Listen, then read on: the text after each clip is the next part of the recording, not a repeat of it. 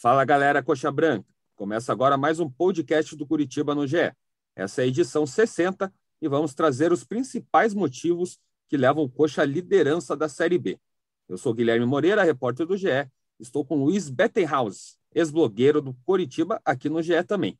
Belezinha, Luiz? Boa tarde, Guilherme, tudo bem? Tudo ótimo. Esse episódio também terá participação de Conrado Santana, comentarista da Rede Globo. Curitiba é o líder do brasileiro com 45 pontos. A equipe está cinco pontos acima do CRB, que ainda vai jogar na rodada contra o Goiás no sábado, e oito pontos acima do Havaí, primeiro time fora do G4. Você esperava essa campanha tão positiva é, na virada do turno já, Luiz? Você sempre acreditou que Curitiba ia brigar pelo acesso desde o começo do, do campeonato? Eu estava imaginando que ia ser uma competição é, é mais complicada para o clube, sabe? Então, de certa forma, é, Para mim, houve uma certa dose de surpresa nisso. Infelizmente, as coisas estão assim, né?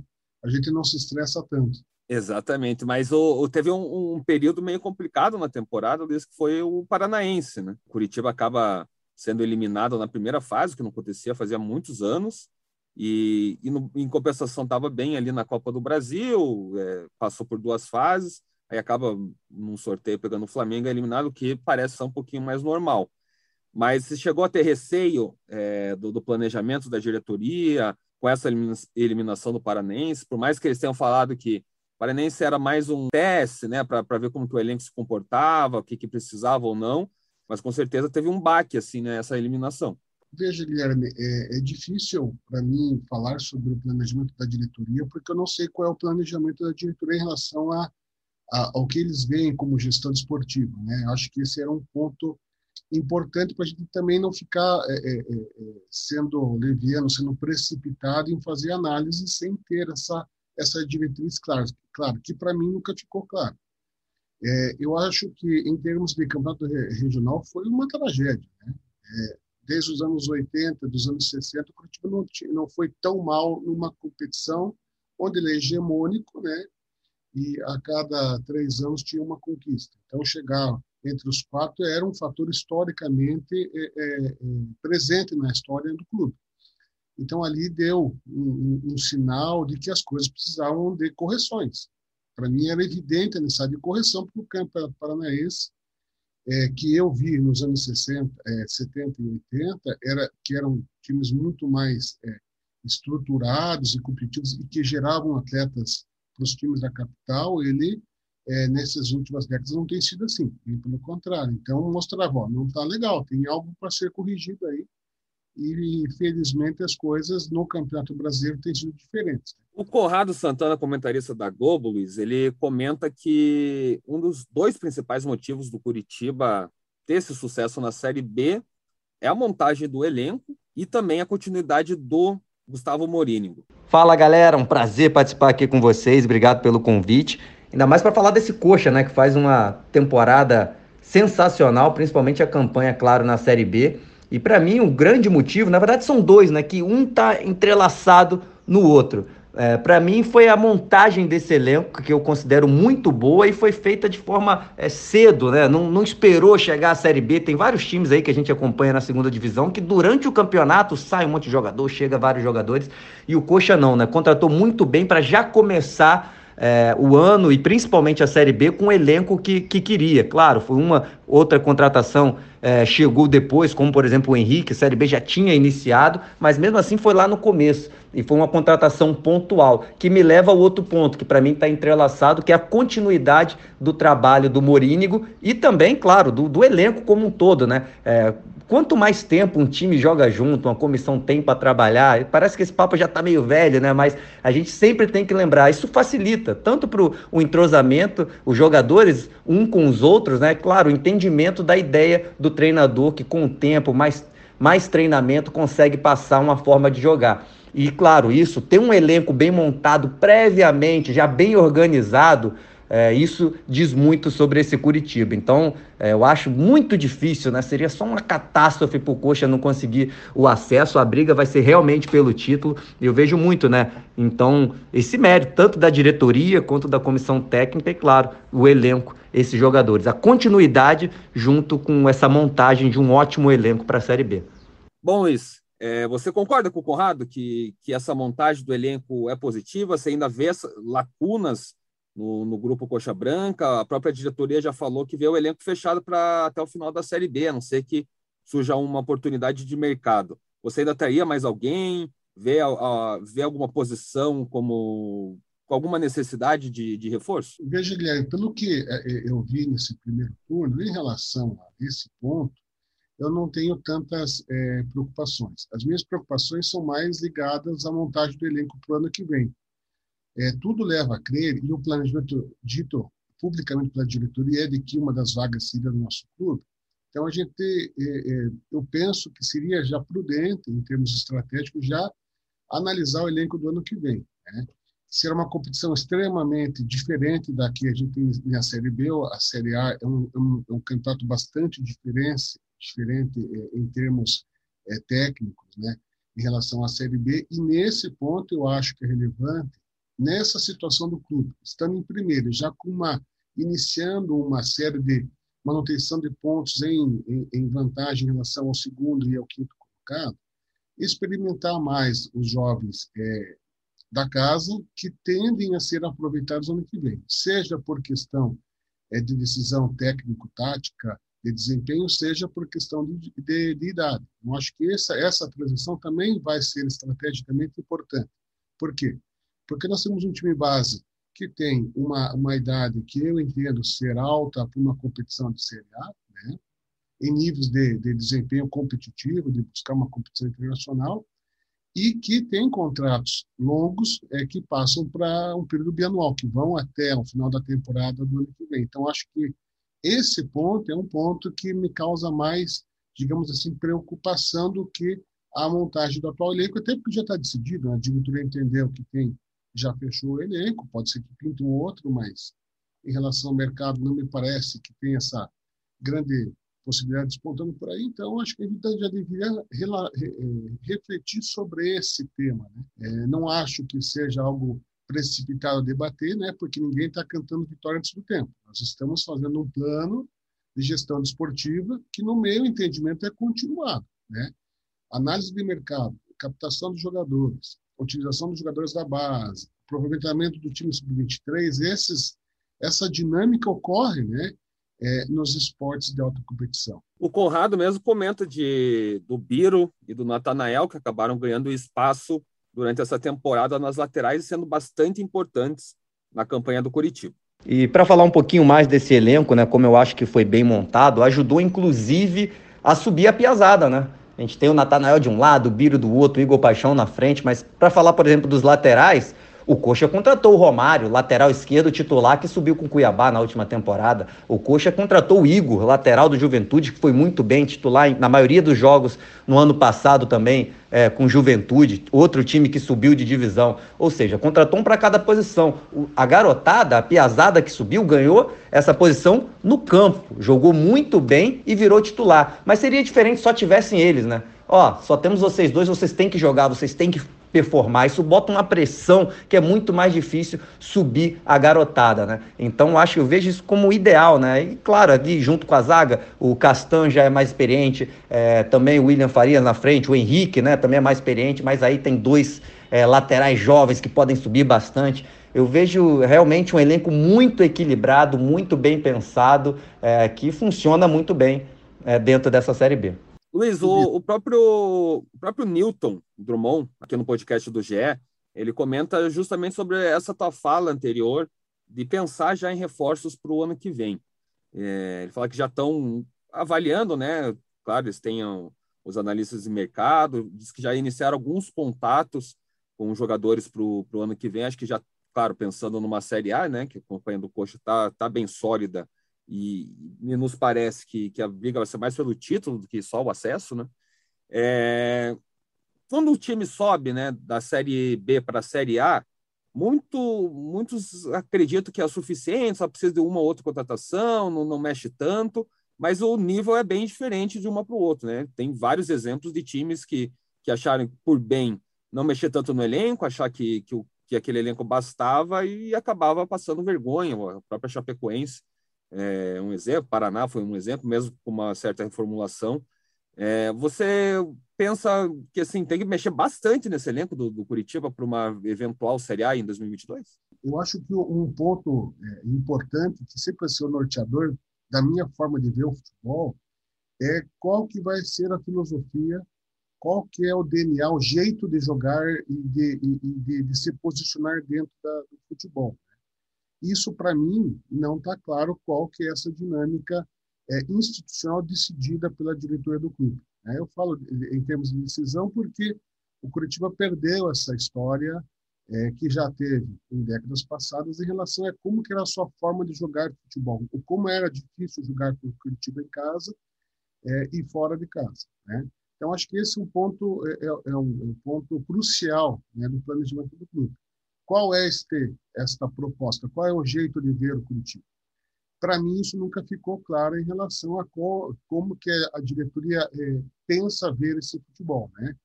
Coisa que em alguns outros clubes já vê essa, essa dinâmica mais solidificada. É, eu entendo assim que é, para uma série, uma série A, historicamente o Curitiba é, tinha uma, um passado de clube de forte sistema defensivo. Né? Quando ajeitava o ataque, o Curitiba fazia excelentes campanhas nos campeonatos brasileiros, né? 79, 80, é, 98, 89 e assim por diante. É, então, acho que assim, a primeira coisa é arrumar a defesa. Algo que a, a nossa comissão técnica me parece que corrigiu na saída de Campeonato Paranaense, Copa do Brasil, Campeonato Brasileiro. Né? Concordo com, com a análise é, de que a, a, mudança nas laterais corrigiu parte desse problema e também o reposicionamento dos dois, dos dois volantes. Né? O sistema defensivo ficou é, é, mais competitivo, né? o clube passou a tomar menos gols em lances, é, é digamos assim, mais evitáveis, né? numa competição onde é, os ataques não têm, pelo menos não tem, é, para mim, não, não desponto com ataques assim é bastante perigosos. Né? Então, o Curitiba é, em que se pese ter uma quantidade de gols sofrido próxima a, a, de times como o Vila e como o Vitória, que estão bem abaixo, né? que tem um jogo a menos, mas tem um, um, um gol a mais, é, o Curitiba evitou lances mais, mais é, é, possíveis de evitar o gol, né? não deixou a criação dessas jogadas e isso deu uma tranquilidade melhor para o time.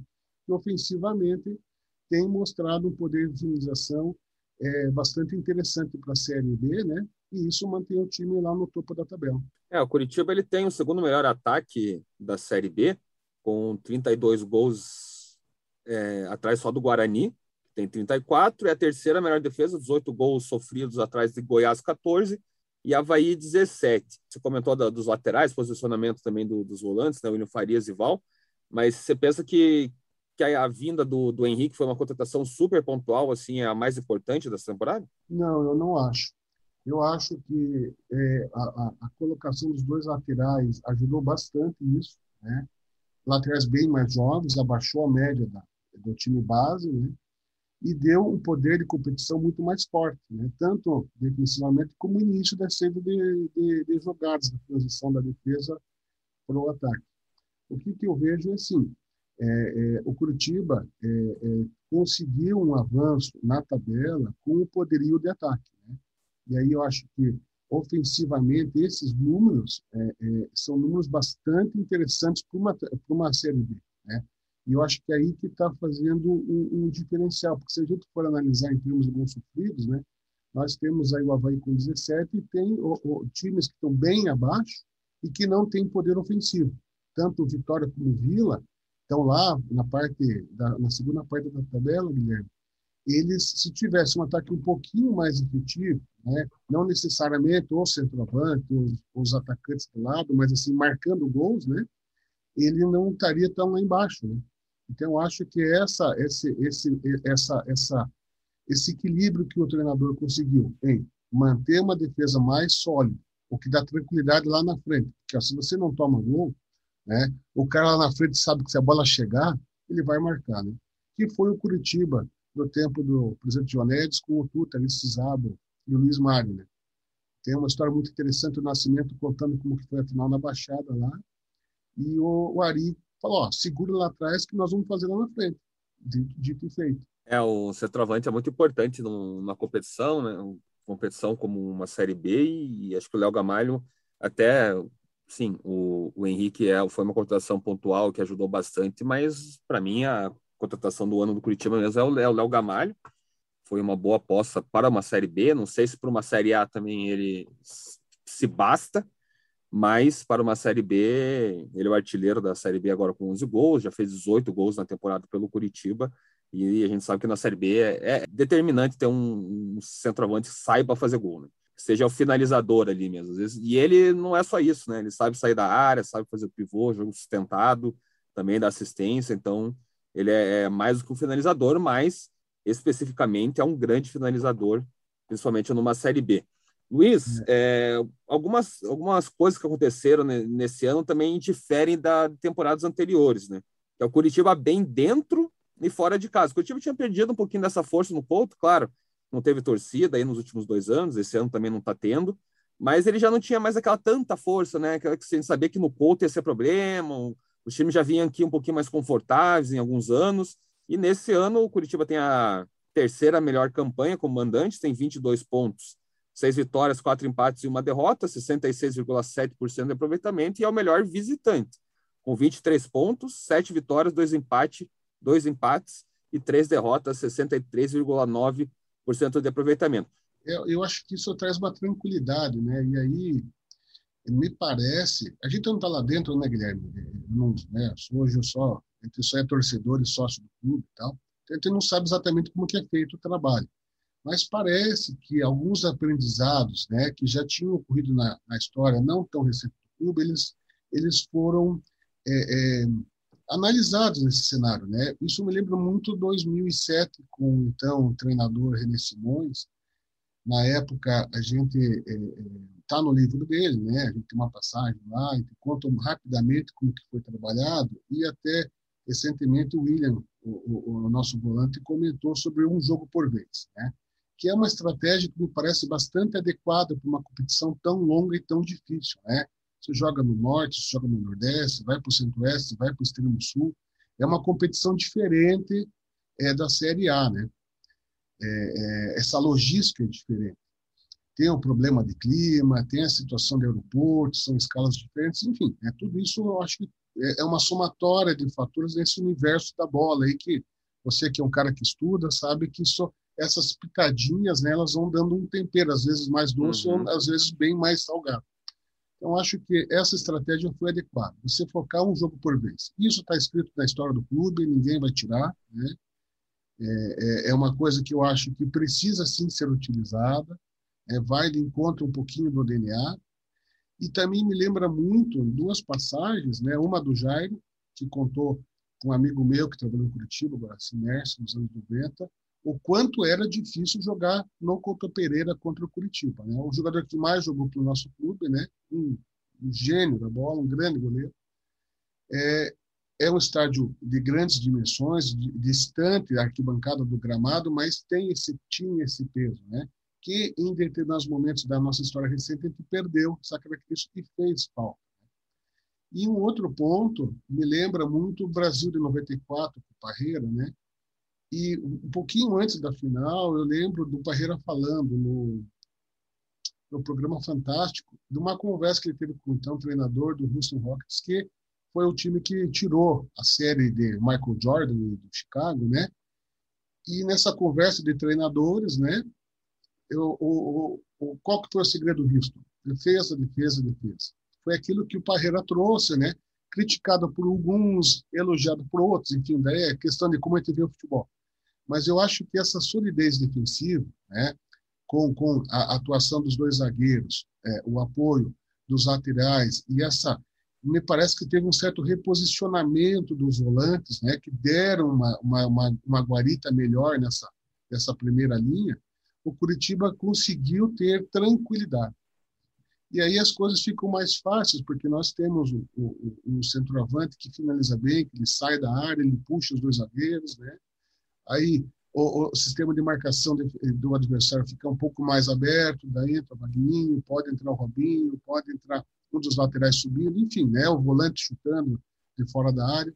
Então, acho que essa, essa soma de, de, de, situações trouxe esse, esse momento bastante bom para o clube. Né? O clube está em primeiro, está fazendo, iniciando uma, uma sequência de manter a sua liderança com uma, uma, uma margem de pontos, o que dá tranquilidade e que pode fazer o treinador também é, manter o time base, né? que parece que são 13 jogadores. Né? Acho que o nosso treinador trabalha basicamente com uma linha é, dorsal definida, trabalha com esses 13 atletas e daí tem poucas variações. Né? Felizmente não teve saída é, nem por contusão grave, né? e nem por negociação de, de temporada com a Série A né, ou com o futebol internacional. É, tinha muita dúvida sobre um Rafinha e um Robinho. Né? Essa temporada o Rafinha está em baixa, não está desempenhando o que se imaginava, que desempenhou na, na Série B passada, né? quando, quando o Curitiba subiu. E quem está recebendo, quem está tendo esse protagonismo no meio é o Robinho. E eu acho que, para mim, particularmente, até mais do que eu imaginava. Sim, ele está jogando mais num, nível muito bom mesmo numa Série B. E também tinha esse, esse, cuidado, né? Esse receio se ele ia conseguir ter sequência, se não ia se lesionar. É, o Curitiba tem passado também, passou nos últimos anos por muitas lesões. O, o, o técnico que, que, estava no clube, né, em todos os momentos, nesses momentos, não conseguia repetir por, por, por lesão e demorava para sair da, do departamento médico. E esse ano está bem diferente. É, o Morínigo está nesse último jogo é, contra o Brusque, repetiu a, a escalação pela quarta vez nos últimos cinco jogos. E só não, tinha, e só não repetiu contra o, o Londrina, porque o Vol estava suspenso. Então, assim, tá, tem esse time básico que você falou, mas é, é dar continuidade para o time titular mesmo. Você acha que, que essa questão da fisiologia, do, do departamento médico do, do Curitiba, também tem ajudado na, no Curitiba, né, na, na campanha do Curitiba, para ser tão consistente, ter um time base, um time forte titular? Isso é uma impressão que eu tenho, né, Guilherme? A gente não, não tem informação de dentro do clube, nem deveria ter, né, porque é um trabalho de profissionais, mas, assim, é, é, eu, não, eu não sei dizer né, se aquela a lógica daquilo que, que a gente tem visto alguns clubes que têm tido desempenhos e resultados melhores nos últimos anos, né? com essa lógica de gestão é, é, é, matricial, gestão sistêmica no futebol, onde a comissão técnica toda ela se conversa o tempo todo em todos os assuntos, né? Os saberes um médico são é, acrescidos dos saberes do psicólogo, da assistente social, o pessoal da fisiologia, da nutrição, o auxiliar do treinador, o próprio treinador. Então essa essa essa forma de ver futebol, que é uma forma da qual eu eu compactuo, é, é, eu não sei se ela está sendo aplicada no clube. Acredito que parte disso possa estar sendo conversado no dia a dia pelo que eu assisti no teu podcast com, com o nosso treinador do Sub-20 contando do trabalho, né, de como que estava sendo desenvolvido o, o, trabalho até chegar na final, que infelizmente levou o título para casa. É, então, nesse sentido, é, parece-me que esse tipo de diálogo, esse tipo de trabalho, é, ele, ele pode estar sendo desenvolvido no clube e que, se assim estiver, é uma coisa acertada. Né? Isso precisa ser institucionalizado, independente de quem esteja na diretoria, né? porque diretorias vêm e vão, é o processo natural do clube, né? mas a forma do clube se posicionar é, é, como na prática do futebol tem que ser é, mantida. Né? Eu vejo que é, essa sequência, por exemplo, o Barcelona, que foi é, chegou a ser o clube mais rico do planeta, né, ela se rompeu com a saída de alguns atletas, já tinham bastante tempo de casa, atletas que vieram desde o tempo do antigo, entre aspas, fraldinha, né, e foram campeões de tudo. E hoje o Barcelona está num processo de bastante dificuldade. Né? A falta de identidade, né? É, mas eu acho que também tem um pouco de. Isso não é ganhar ou perder o título, porque só vai ganhar um, né? É, gente sabe que tem esses ciclos de, de vencedores, né? essas alternâncias. Mas o Barcelona rompeu esse modelo. Quer dizer, ele tinha uma cultura enraizada, né? Do tempo que um cara que jogou com a 14 da Holanda diz, ó, vai ser assim. Ficou assim, ficou um bom tempo daquele jeito. E o Barcelona foi um, um time campeão de tudo na sua época, foi o principal time é, daquele, daquele momento né, do futebol. Então, eu acho que o Curitiba precisa ter esse, esse debate institucionalizado. Me parece que alguma dessas situações estão sendo é, tratadas no clube Isso é um achismo, né? A gente está palpitando aqui porque não tem essa informação é, que eu acho que deveria vir aos sócios, né? Uhum. Ao quadro de sócios e das sócias do clube, a diretoria devia ter esse, esse processo de transmissão de conhecimentos, né? Acho que a internet, a tecnologia tem para isso, né? Temos uma TV, temos uma rádio, temos as redes sociais, o nosso site. Podia conversar um pouquinho disso, né? Não é saber o detalhe de porque o cara jogou ou não jogou, não é isso. Isso é uma coisa reservada da, da estratégia é, da comissão. Mas, assim, explicar para o torcedor como é que é feita essa análise, né? O pessoal da análise de desempenho, análise de mercado, fica avaliando, passa informação, auxiliar técnico acompanha a base. Então, todos esses... Processo. é, é, exatamente um processo, né? É, não precisa detalhar é, situações internas, não é isso. Né? Mas, assim, você pode explicar, funciona assim, por esse, essa visão, é uma visão de médio de longo prazo, e que quem já fez aqui no Brasil está fazendo já teve resultado positivo, né? Isso é, é inquestionável e para alguns, né? É uma, infelizmente é, é, tem ocorrido para alguns clubes aí que eu, a gente está é, percebendo os resultados. Imagino de quem esteja falando. A questão de princípios a gente não cita, né? Mas a gente também não pode ser é, ignorante de confundir a rivalidade com burrice, né? Acho que também tem que ter esse discernimento e analisar aquilo que está dando certo, né? não só ali, né? tem acho que um, pelo menos uma meia dúzia de clubes do Brasil que estão trabalhando com esse modelo e os resultados desportivos é, e mercadológicos e, e econômicos estão ocorrendo. Então, acho que a gente também vamos adaptar a nossa realidade com o que já fizeram aí, né? É, o Curitiba mesmo podia, é, acho que até você comentou esses dias no Twitter, ou quem sabe até hoje, no, no dia da gravação, de times do, do Nordeste, né? Ceará, Fortaleza, times que estavam, Bahia também, times Bahia. que estavam, assim, que até o Bahia é um patamar bem parecido com, com o do Curitiba, campeão brasileiro, time de tradição, de massa, tem a camisa e, e, tudo mais, que chegou ao fundo do poço e se reergueu, né? E o Curitiba não chegou ao fundo do poço, né? Não chegou a jogar uma série D, não chegou a cair para uma série C também. É, então a gente dá para ver que é possível fazer, né? São times parecidos ali em, em vários aspectos, né? De, de torcedores, de, de números, de possíveis orçamentos, né, de, de receita, e, e, conseguiu, e até alguns menores aí, com, pelo menos na minha visão, como Ceará e, e Fortaleza, que conseguiram se reerguer está estável ali, pelo menos na Série A, né, já buscando é, competições internacionais, jogando uma Sul-Americana, outra ali, claro, tem aquela cultura nossa brasileira, demite técnicos, faz algumas mudanças, mas enfim, é, às vezes corrige alguns rumos, mas a gente sabe o que, que quer, né? sabe o que quer na temporada, sabe como que é mais ou menos o trabalho, é, sabe quais são os objetivos. Então, acho que Curitiba tem potencial para isso e principalmente tem que subir para a Série A, que com certeza dá uma, uma, ajuda boa, mas tem que saber o que quer fazer na Série A. Luiz, acho que só para fechar aqui, é, falar do, do Morínigo. Ele tem algumas teimosias que, que, a torcida também pega no pé e a imprensa também é, acaba detectando ali no trabalho dele, mas é claro que ele deixou um time seguro para a Série B, é, achou o time, né? Fez essas mudanças pontuais que deixaram um, um time super competitivo. Eu mesmo é, falei várias vezes aqui no podcast, já teve torcedor me enchendo o saco, inclusive nas redes sociais, falando que, que eu via problemas no elenco, que eu achava que precisava trazer umas duas, três contratações. Até vieram, né? Vieram o Edson Carioca e o, e o Guilherme Azevedo recentemente mas que eu pensava que tinha que vir dois para entrar no time, pelo menos dois ou três jogadores, e acabaram não, não vindo, e mesmo assim o Curitiba tá, inclusive assumiu a liderança, né? Então é isso que eles gostam de me lembrar. Você fala, ah, tá precisando, tava precisando de reforço com esse time, é isso, minha liderança. Mas é, eu queria saber se do Morínigo, o que você acha do trabalho dele? Foi um, uma decisão assertiva da diretoria mantê-lo após a eliminação do Paranaense, dar aquele tempo prometido que o Folador, saudoso, tinha, tinha falado desde que assumiu o Curitiba. A gente sabe que o Mourinho, aquele jogo contra o Vila Nova, ele se não vence, a queda era quase inevitável.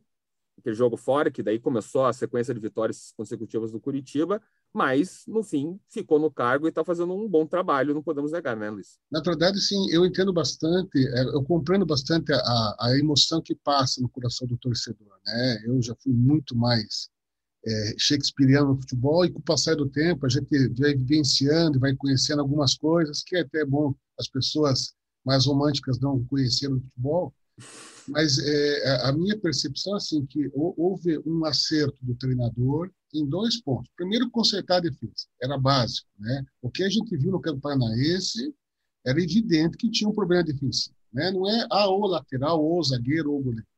Era aquele, aquele conjunto de atletas né? É, em relação a posicionamento, em relação a desempenho individual, coletivo. Tal.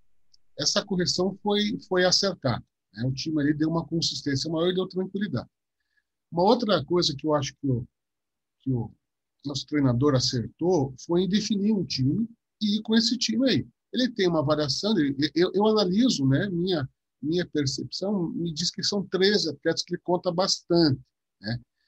É, mas isso vai, é, é ele foi ajustando no, no desenrolar dos meses, né? porque ele veio para Curitiba né? e trouxe uma ideia de jogo que nunca eu nunca vi, que era o quê? Vamos verticalizar, né? Vamos jogar aberto em alta velocidade. Nós não tínhamos elenco para essa característica. Não tinha nem na categoria de base essa, essa me parece que não tinha essa lógica. Né? O Curitiba não tinha esse jeito de jogar o futebol, que ele corrigiu. Né? É, também fez uma, uma, uma, escolha de Sofia entre Rafinha e Robinho. Robinho, é, é no momento, está melhor que o Rafinha, né? e merece ser o titular, sim. Né? Deu, deu por Rafinha é, é, a, a situação de vir entrar durante a partida, e o Robinho começa com uma liberdade para se aproximar, né? Colocou atletas mais, mais jovens, fisicamente mais explosão, que arrumou essa saída de jogo, né? E até a bola chegar no, no Robinho, que deu essa dinâmica para os nossos atacantes chegarem na área. Então, acho que isso foi uma questão acertada. Né? A gente tem que é, é, é, ser justo quando as coisas dão certo e também ser justo quando as coisas não dão certo. Né? A gente quer, não, não adianta querer tapar o sol com a peneira. Eu acho que esse ponto, esses dois pontos são bem relevantes. Aquilo, a, a, aquilo que foi dito publicamente pela nossa diretoria, que era um treinador é, que tinha é, uma experiência de categoria de base, eu acho que vai ser muito importante na transição para o ano que vem, porque nós vamos precisar ter atleta novo e de talento, senão não dá caixa. O, o futebol hoje é transição de jogador. Né? Tão cedo, não sei se vai ter 40 mil pessoas no Couto Pereira, né, por causa da situação pandêmica. É, a TV é, é, tá, passa por um processo de reengenharia de todo mundo, né? As grandes TV, o streaming, as redes sociais, como é que isso vai impactar? É, então a gente tem que fazer o quê? Revelar o jogador e tem que botar a piazada para jogar, né? Quando que vai jogar? Ah, não estava bem, nós não estávamos bem na tabela, até o jogo do Vila, não dava de colocar. Eu lembro bem dessa discussão. Né? Tinha até o próprio Ângelo, tinha o próprio Kazuki dos Estados Unidos, que foi destaque numa rodada dos Estados Unidos, né? teve essa discussão. E, então, esse processo ele vai ter que ser rediscutido em breve. Porque quer queira, quer não queira, o, o, o tempo vai passar, nós vamos entrar na temporada de 2022, espero é, é, que estejamos na Série A, é indispensável subir em termos institucionais e econômicos para o clube, né? O clube tem uma folha alta para a Série B, né? Nós temos o Botafogo aí que é um time que fez uma reengenharia institucional, está com uma nova uma nova diretoria, tem um novo é, é, superintendente de futebol, um cara que veio da, da, de uma outra área, área telefônica, tal, mas está dando uma remodelada, né? Acho que o Vasco, eu esperava um pouquinho mais do Vasco, mas a defesa dele não ajuda, né? Uhum. O Cruzeiro está naquela aquela situação social terrível, né? É um time que empata muito, né? Então está com essa dificuldade. Mas a gente tende a estar tá com tudo caminhando para subir. Mas não é só subir, né, Guilherme? A Isso. gente precisa se manter, você comentou disso, tem que ter um crescimento sustentável, passa pela gestão, né? Uma boa gestão tende a trazer boas estruturas para o futebol, né? ela vai dar aquela base para o futebol ser desenvolvido, e a gente tem que daí contar com os atletas da base. Né? Como que vai ser essa transição, né? Nós temos um PA aí que podia estar jogando no meio de campo, tá concentrando, daí tem um atacante que despantou na uma competição nacional, agora se contundiu, como é que vai ser, como vai ser, quem que vai para a esquerda, tal, trouxeram um, um, um, lateral esquerdo que tinha histórico de Série B que não foi bem, daí colocamos uma piazada. Então, bom, se não foi bem e nós temos com tudo para subir, não é, não é hora de dar uma chance para um desses piá do time é, sub-20, sub-23, de começar a acompanhar o time. Não estou dizendo que tem que jogar aqui, Eu estou dizendo que ele pode ser gradativamente vindo para o elenco para se concentrar e vai trabalhando. Está ganhando 4 a 0 bota um desses guris para jogar. O outro levou cartão amarelo, não vai jogar na próxima, faz a transição. Algo que eu aprendi com aquele.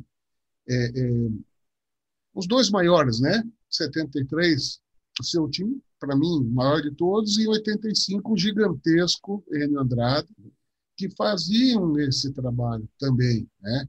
Ah, nos anos 70 tal, só tinha craque. Sim, mas a gente buscava Dirceu, buscou o Duílio, buscou Levir, que eram atletas também formados na base. Né? Então a gente tem que dar esse esse equilíbrio, esse, essa harmonia, né, num elenco de futebol que não são só os 11, né? É, você é um jornalista que estuda, tem uma nova geração de jornalistas, acho que isso é muito bacana, né?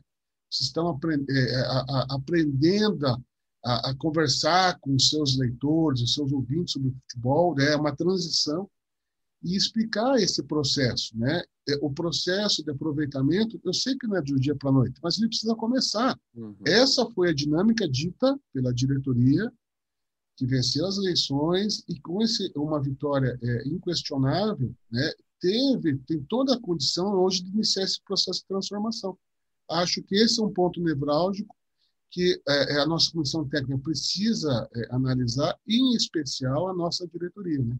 porque ano que vem o, a, o sarrafo vai estar bem mais alto, né? não é jogos escolares, é Olimpíada, é, você vai jogar com times de é, é, orçamentos muito superiores ao nosso, times que estão acostumados a competições de, é, nacionais e internacionais muito mais rigorosas, né? E a gente não pode vacilar, porque se vacilar, pode se incomodar. É, o Curitiba passa, claro, né, por um acesso à Série A que, que aumenta a receita e o Curitiba precisa, a gente sabe que se ficar mais um, um ano na Série B já complica mais, né? Aquele ano que subiu, a gente sabia que se ficasse no terceiro ano consecutivo numa Série B, o clube tinha um sério risco aí de ter vários problemas, como um Cruzeiro da vida, está tendo agora. E Mas você falou bem, né? Até pode ser o tema de um, de um podcast futuro, a gente já chegou a comentar em alguns podcasts, sobre a identidade do clube, identidade de jogo, sobre o que, que o clube quer, é, tem que ser formador, é, enfim, né? Tem vários é, temas que a gente pode ainda debater sobre o Curitiba que tem que saber o que o Curitiba quer, né? A gente comentou, você comentou agora há pouco, um pouquinho antes aqui no próprio podcast, falou de exemplos de, de times nordestinos que, que mudaram isso e sabem o que querem, e o Curitiba é um, é um clube que tem que fazer isso subindo para A e, e, ficando ou voltando para B, enfim, até ser sustentável, pelo menos até ter, um, ter uma clara ideia do, do que quer em campo e fora de campo. Luiz, queria agradecer você pela disponibilidade, pelo seu tempo, pelo por aceitar o convite aqui do, do GE para participar e em breve a gente faz um novo bate-papo aí sobre Curitiba.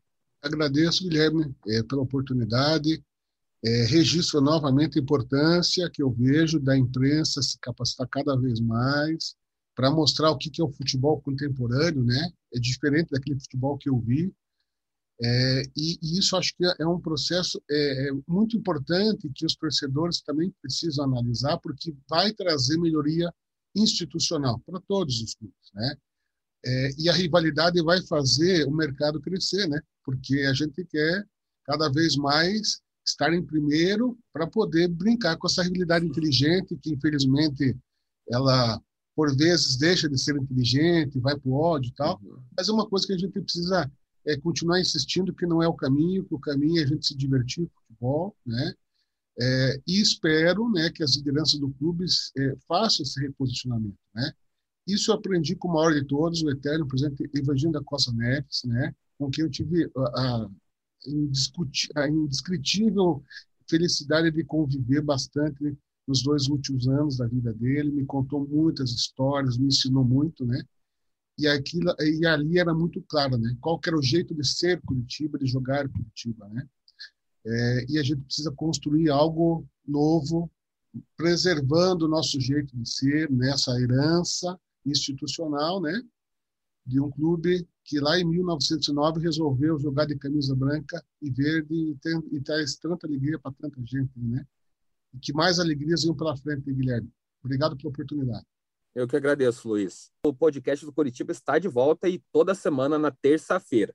Dessa vez vai ser na quinta, mas você pode acompanhar a cobertura completa do Coxa no ge.globo/paraná. Um abraço e até semana que vem.